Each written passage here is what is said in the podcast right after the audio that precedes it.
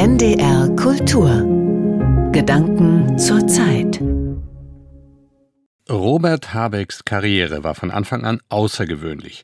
Sie ist immer wieder als Versuch wahrgenommen und gedeutet worden, anders Politik zu machen, eine Sprache ohne Floskeln zu sprechen, Politik besser zu erklären und trotzdem pragmatisch und klar zu entscheiden. Spätestens die Affäre um den entlassenen Staatssekretär Greichen hat am Ruf des Wirtschaftsministers gekratzt, der zugleich den Klimaschutz verantwortet. Der Politikwissenschaftler Albrecht von Lucke, Redakteur der Blätter für deutsche und internationale Politik, analysiert in seinem Essay diese Situation. Er sieht nicht nur den drohenden Absturz eines Ikarus, er denkt grundsätzlicher nach über Koalitionen, Konstruktionsfehler bei ihrer Bildung und das Elend, wie er sagt, der amtierenden Ampelkoalition.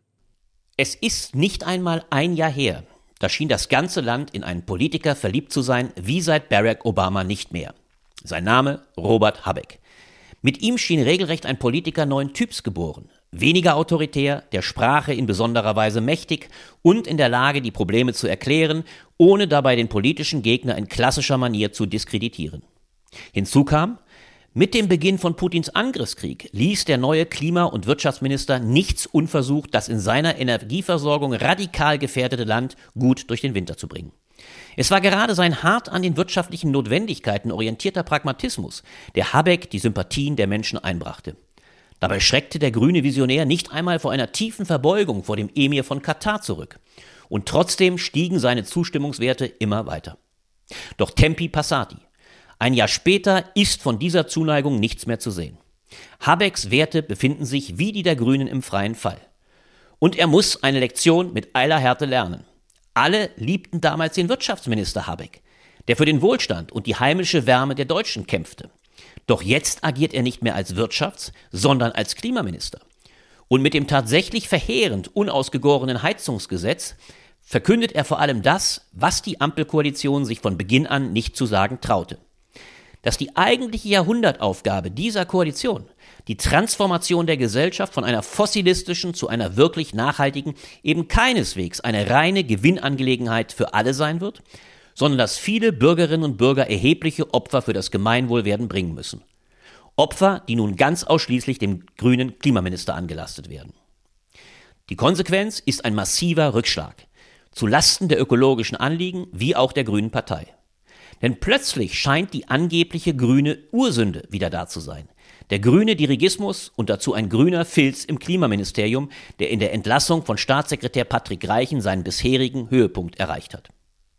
Kurzum, wenn eines Tages gefragt werden sollte, wann die große Krise der Grünen begann, dann werden diese fatalen Tage im Mai 2023 dabei eine ganz entscheidende Rolle spielen. Das eigentliche Problem liegt jedoch tiefer. Der Streit um das Heizungsgesetz verweist auf den fundamentalen Konstruktionsfehler dieser Koalition. Die von der FDP kreierte Vorstellung, hier stünden zwei Linksparteien gegen sie, den letzten Hort der bürgerlichen Vernunft, entpuppt sich dieser Tage endgültig als Chimäre. Wer noch irgendeinen Zweifel daran hatte, wie die Machtverhältnisse in dieser Koalition wirklich aussehen, ist spätestens jetzt eines Schlechteren belehrt. Faktisch agieren zwei Parteien, nämlich FDP und SPD, strikt in Verteidigung der materiellen Gegenwartsinteressen, während die Grünen versuchen, auch die Interessen der zukünftigen Generationen zu vertreten. Genau wie es das Bundesverfassungsgericht jeder Regierung mit seinem historischen Urteil vom März 2021 ins Stammbuch geschrieben hat. Der anhaltende Koalitionsstreit verläuft nämlich vor allem entlang zweier großer Konfliktlinien. Gegenwart versus Zukunft, Individual versus Gesellschaftsinteresse. Genau an dieser Stelle verläuft der eigentliche Riss zwischen FDP und Grünen als zwei Ausprägungen der Bürgerlichkeit, einer individual egoistischen und einer gesellschaftlich altruistischen. Wobei sich die Scholz-SPD fatalerweise und aus ganz primär wahltaktischen Gründen fast immer auf die Seite der FDP schlägt. Denn hier liegt die eigentliche Tragik der gegenwärtigen Lage. Die ganz jungen wie die kommenden Generationen haben bei Wahlen keine Stimme. Dadurch gibt es eine strukturelle Dominanz der älteren und ihrer gegenwartsfixierten Interessen. Deshalb wedelt in dieser Koalition der Schwanz mit dem Hund. Obwohl die FDP prozentual klar der schwächste Koalitionspartner ist, gibt sie in der Regierung allzu oft den Ton an. Faktisch agiert sie als Opposition in der Regierung gegen die Regierung, genauer gegen die grünen Vorhaben Und zwar dank bewusster Duldung des Kanzlers und seiner SPD. Aus rein parteitaktischer Perspektive ist dies auch durchaus logisch. Olaf Scholz braucht aus zwei Gründen eine starke FDP. Erstens, um damit CDU, CSU zu schwächen und zweitens, weil nur eine zufriedene FDP ihm 2025 die Chance auf eine zweite Ampellegislatur eröffnet. Dagegen hat er weit weniger Interesse an starken Grünen, die ihm als Führungspartei der linken Mitte Konkurrenz machen könnten. Doch nach dieser urneoliberalen Devise wenn jeder nur an sich denkt, ist an alle gedacht, kann keine Koalition auf Dauer funktionieren.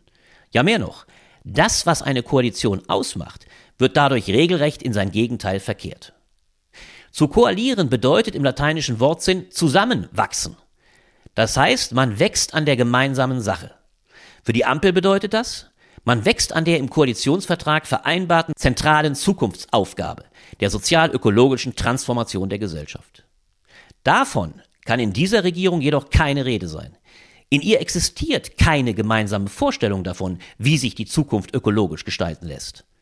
Und fataler noch, nach ihren herben Niederlagen bei den vier Landtagswahlen des vergangenen Jahres sieht sich die FDP durch den jüngsten, für sie etwas positiveren Wahlausgang in Bremen in ihrer rein destruktiven Logik noch bestärkt. Die Zeit des Appeasements ist vorbei lautet denn auch die unsägliche Ansage von FDP-Vize Wolfgang Kubicki, der nicht einmal davor zurückschreckte, Robert Habeck mit Wladimir Putin zu vergleichen. Massiv unterstützt wird die FDP bei alledem durch eine seit Monaten anhaltende Kampagne der stärksten medialen Kraft im Lande des Springer Verlags. Tag für Tag treibt speziell die Bildzeitung den Klimaminister wie eine Sau durchs mediale Dorf. Offenbar nicht zuletzt auf Weisung von Springer-Chef Matthias Döpfner höchstpersönlich, dessen Geisteshaltung unlängst von der Zeit offengelegt wurde. Umweltpolitik? Ich bin sehr für den Klimawandel, so Döpfner in einer Mail an seine führenden Mitarbeiter. Zivilisationsphasen der Wärme waren immer erfolgreicher als solche der Kälte. Wir sollten den Klimawandel nicht bekämpfen, sondern uns darauf einstellen. Wenn es eines gäbe, was er hasse, so der Springer-Chef, dann seines Windräder. Die einzige Kraft zur Zurückdrängung des ökologischen Ungeistes sind für ihn die Liberalen. Unsere letzte Hoffnung ist die FDP. Nur wenn die sehr stark wird, wird das grün-rote Desaster vermieden. Können wir für die nicht mehr tun? It's a patriotic duty, so Döpfner bereits im Wahlkampf 2021. Noch zwei Tage vor der Wahl schrieb er seinem damaligen Bildchef Julian Reichelt, please stärke die FDP. Wenn die sehr stark sind, können sie in Ampel so autoritär auftreten, dass die platzt.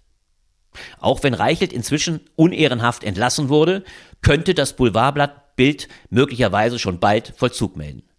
Tatsächlich kann von einer Koalition im soeben beschriebenen Sinne als einem zusammengewachsenen Bündnis keine Rede sein.